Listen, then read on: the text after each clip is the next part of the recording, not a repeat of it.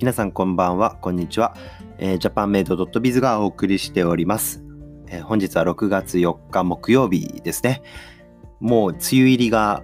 すぐそこに来ているということで、えー、皆さん体調、えー、崩されないように気をつけていただければと思います。で、今日なんだけど何を話そうかなと思っていて、ちょっと考えたのが、やっぱり僕がなぜマーケティングに興味を持ったのかみたいなところを話をしてもたまにはいいかななんてちょっと思いました。なので今日はね、そういう話をしようかなと思います。最後まで聞いてくれたら嬉しいです。えっとね、まあ、僕がマーケティングに出会ったきっかけっていうのは、まあ、みなみんなだったら知ってるかもしれないんだけど、えー、っと、大学、あれ何年生だったかな ?2 年生ぐらいの時だったかな？えー、っと、英語を勉強して客室乗務員になろうと思って入った大学で、えー、取ったマーケティングの授業にもう本当にハマっちゃってでなんでハマったかってちょっと明確には覚えて思い出せないんだけれどもえっとね確かその洗濯機の話が先生を先生がそういう話をしてて洗濯機を改良してもし新しい洗濯機をみんなが開発するんだったら、どんな洗濯機を作るっていう話があったのね。で、その時にそんなこと考えたこともなかったし、あのー、そういうふうな問いかけを自分に持つなんてことはもう今までの人生してこなかったわけですよ。ただ、その時先生が言ったことって、例えば洗濯機っていうのは、あのー、水を入れて、えー、洗剤を入れて、えー、汚れを洋服の汚れを落とすものだと。だけど、えー、画期的な商品を作るんだったらもう今の洗濯機っていう概念からちょっと離れて、えー、考えていかないといけないよってことで、え、洗剤がいらない洗濯機を作ったらどうなんだみたいな発想が、え、できるようになってくるとあのビジネスチャンスというか、え新しい、え気づきが生まれるよねみたいな話がなんかこうぼんやり覚えててで、まあ、そんななんか単純な話じゃなかったかもしれないんだけど、えー、そういう話がありました。で、やっぱり僕はやっぱり勉強、英語を勉強しに行ってるわけで、そういうことを言われて、うわ、そんな見方があるんだみたいな、そういう驚きですよね。で、そこから釘付けになって、えー、っと、マーケティングを勉強、一応教科書通りに勉強して、で、その後ね、えっと、ゼミを、マーケティングのゼミを取ってたのね。で、そのゼミで、えっと、先生が話し話をしてたことが全部哲学なんですよ。で、えっと、マーケティングの話っていうのは授業、90分あった授業の中の本当に30分ぐらいで1時間ぐらいは全部、えー、記号論とか言語論とかなんだろうな他にもいろいろあったななんか自我とはとかあのそういうことをたくさん勉強させられましたね。ウィトゲンシュタインとかソシュールとか。で、当時僕はね、その勉強する学生だったので、アルバイトはしてましたけど、基本的にずっと勉強してて、その、本当にウィトゲンシュタインとか資本論も含めて、なんか古典書って呼ばれるものはほとんどなんかその時に結構読みましたね。で、その時は何を言ってるのか全くわからなかったし、なんだろうって思ってたんだけど、で、その後大学院入って、マーケティングを勉強ちゃんとして、その後今に至るというところの流れで、あの、やっぱり哲学的なものの見方の重要性っていうことには、あの、最近、あの、強くあの感じるところがありますね。で、やっぱりマーケティングを僕が興味持った理由っていうのもやっぱそこかなと思っててそのなんだろうな一つの物事当たり前に見えてた物事にあのー、価値がないようなものに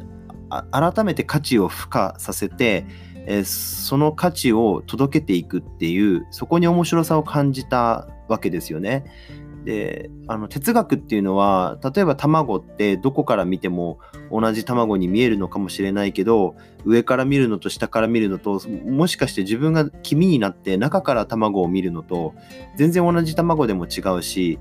えー、っとそういう視点を持って、えー、一つの事象を見てみると新しい気づき価値が生まれてくると、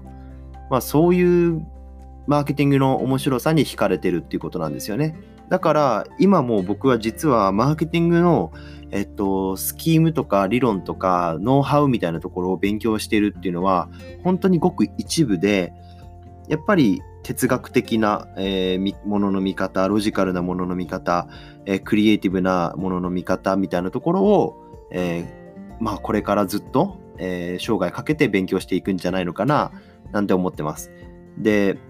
僕はやっぱりその今マーケティングっていうところ大好きなんでそこの力を養うために何をやってるかというと絵をたくさん見るとか、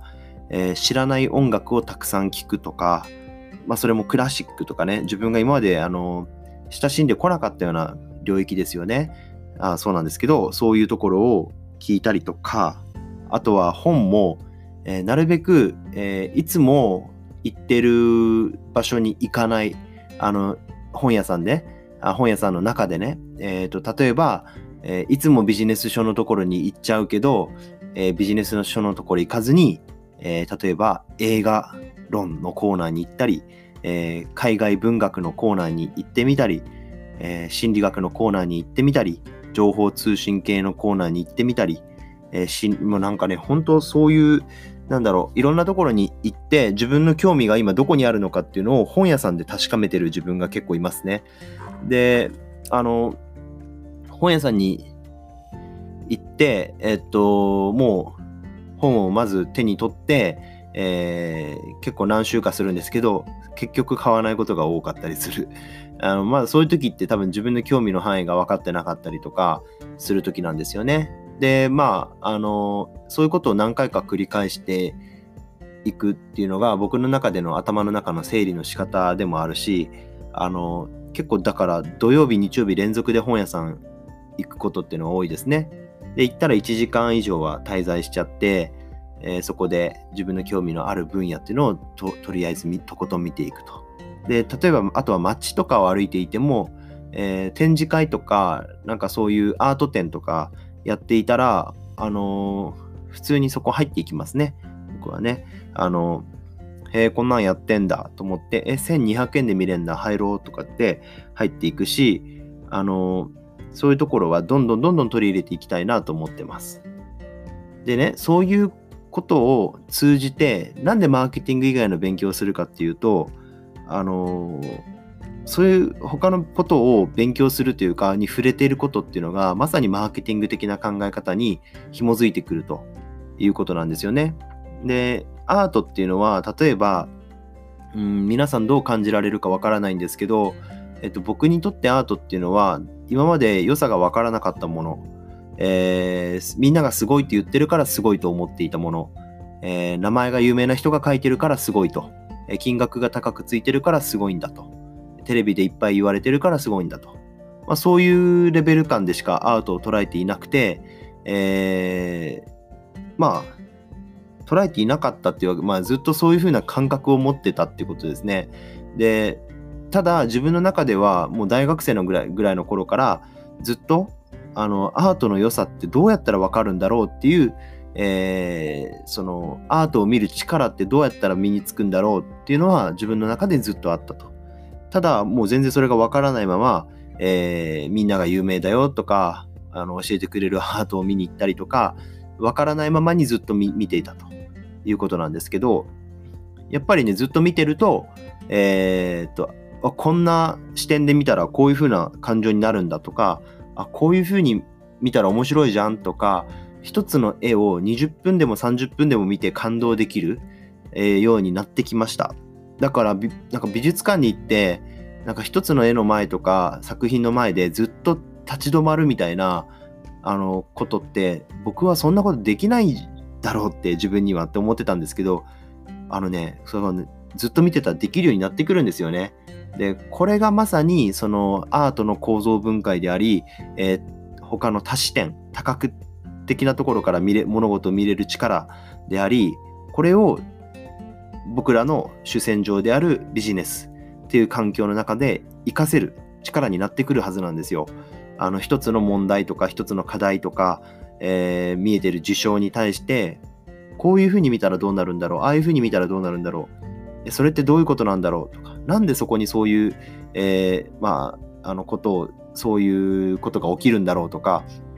そういう頭の使い方ですよね。が、僕はアートを通じて身についていってるかなっていうような気はしますね。だから、あの、僕のことを、なんかロジカルだとか、えー、と理論的だみたいなことを言う人いますけど全然そんなことなくて僕は理論でも何でもない人間で、えー、とどっちかっていうと完全にアート感覚の人です。えっ、ー、と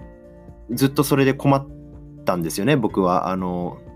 大学入ってもずっとアート的な感覚というか、まあ、いわゆる右脳人間で、えー、生きてきたわけですよだから社会に入ってもう本当に困りました。お前の言ってることはわけがわからないとか、えー、何を話してるのかがわからないとか、日本語で喋ってくださいとか言われたりとか、結構あったんですよね。で、まあ、そういうことを、えっと、経て、えー、やっぱり人にものを伝えていく上では、自分が、あの、思ってる感覚を伝えるだけじゃダメなんだと。ちゃんと体系的に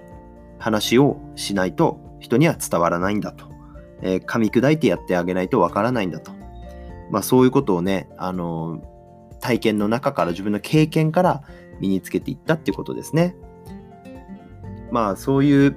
あのことなんで、まあ僕はマーケティングっていうところに興味を持ったのはやっぱり哲学的な思想に惹かれたからだと思います。で哲学っていうのは、あのフィロソフィーっていうのは、あのそもそもあの難しいものじゃ全然なくてあの日本人ってなぜかわからないんだけど哲学イコール難しいものなんかひねくれたものって考えがちなんだけどあの全然そういうことじゃなくてあの考えることを楽しむ学問だと思ってます。であの考えることを楽しむしあとはえっ、ー、といろんな視点で物事を見れる力を養わせてもらえる学問だと思ってます。まあ、それがつまり楽しさってことなんですけど、学ぶ楽しさを、考える楽しさを伝えていくのがフィロソフィーですね。なので、なんか日本人は哲学っていうと、私には、僕には、みたいなこと言う人多いけど、絶対に勉強した方がいいし、そういう哲学的な、えっと、人になりたくないんじゃなくて、哲学的な人になるべきだと思いますね。あのむしろそういうあの多角視点を持てるので、あのおすすめです。で、まだあのそういう本を読んだことがないとか、えー、触れたことがないっていう方は、なんか入門書から進あのやってみるともいいし、別に哲学っていうところを、あの本当にあの忌避感があるんだったら、あのアート作品とか自分が触れてこなかったものになどうやったらそれをこういいものと感じれるんだろうっていう視点を常に持ちながらあのどういうふうにこれを聞けばいいんだろう、どういうふうにこれを見ればいいんだろうっていうのを勉強していけばいいと思います。結構アートを読む本とか、音楽の聴き方の本とか、クラシックの音楽に関する本とか、いろいろ出てるんで、あのまずそういったところに指南を受けて、えー、そこでベースを作ってから、あとはたくさんたくさん見ていく中で自分の感受性というか、直感を生かしていくと。ベースを作ってやっていくということですね。でちょっと長くなってきたんで、このままだと本当にずっと話しちゃいそうなんで、やめちゃおうかなと思います。あのささっき型っていう話をしたんですけど、やっぱり形っていうのはあの重要なので、あのその形から入るのがダメだみたいな、こう形から入るよね、お前はみたいな、いつも形ばっかりだなとかいう人がいるんですけど、あのそれを今度の次のポッドキャストで、あの全否定しようと思います。形はとても重要ですという話をしようと思います。はい。えー、っと、15分ぐらい話しちゃったので、えー、皆さんの時間をこれ以上取らないようにする ためにも終わります。はい、えー、久しぶりのポッドキャスト配信でした。えー、聞いてくれてるみんなありがとうございます。嬉しいです。えー、引き続き、えー、japanmade.biz よろしくお願いします。